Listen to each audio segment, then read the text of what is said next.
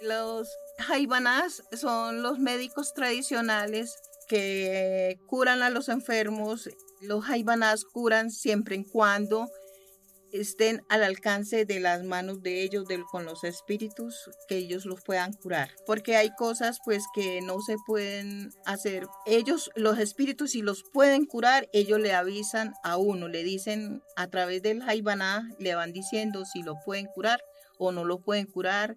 Si no puede el jaibaná curar, eh, los mismos espíritus le dicen al jaibaná que le diga al paciente que tiene que buscar médico blanco, o sea, médico, tratamiento médico para que se someta al tratamiento.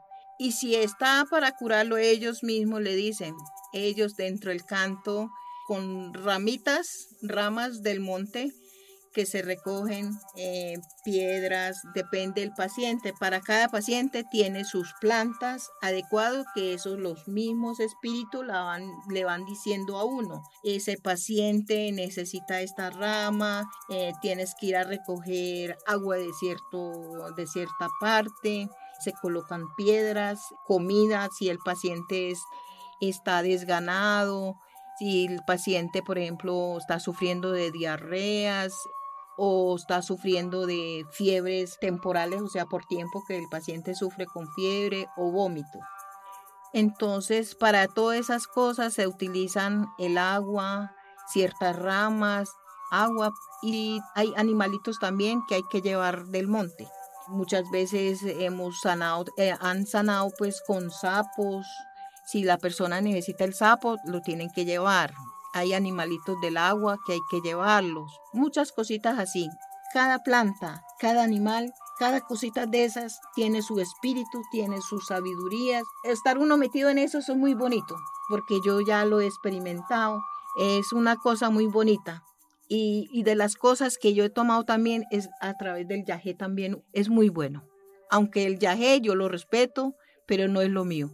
El yagé cuando yo la tomo, son cosas muy lindas, pero el mismo espíritu, los mismos espíritus del yagé, dice, eso no es el suyo, lo mío es lo de los chamí, pero también cuando yo tomo yagé, yo la puedo como ver esa carátula de que, porque yo la he tomado allá en Matarrúa, yo la he visto, inclusive hasta como la hace ver de la misma las cosas del yagé, el aura de la persona.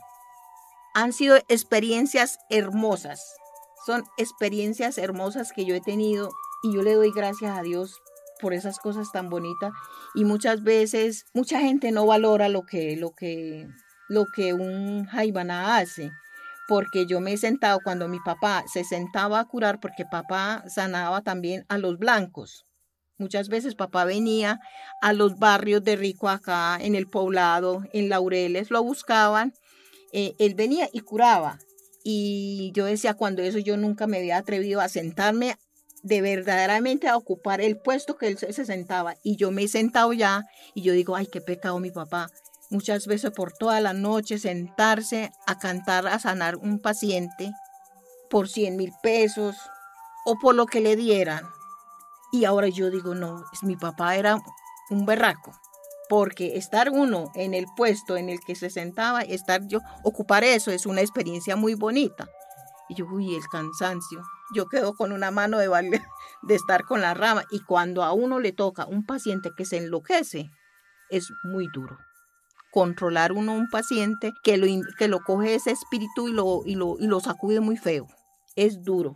Por ejemplo, nosotros usamos unas matas del río que se llama quera son unas matas muy perfumadas.